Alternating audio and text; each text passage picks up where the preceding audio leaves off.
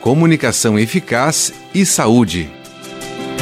Veja alguns pontos importantes e simples para favorecer a fala e a linguagem de uma criança no dia a dia diálogo constante, perguntas diretas ou com opções de escolhas, contação de histórias, leitura de livros infantis, cantigas e brincadeiras. Atualmente, as pessoas estão muito focadas nas mídias sociais, reduzindo o tempo de interação familiar, com um impacto significativo no desenvolvimento da linguagem e da fala do seu filho. Na prática, no dia a dia no meu consultório, eu observo um aumento de casos de crianças com atrasos, dificuldades na fala e linguagem em idade escolar, aonde ela irá sofrer mais impacto.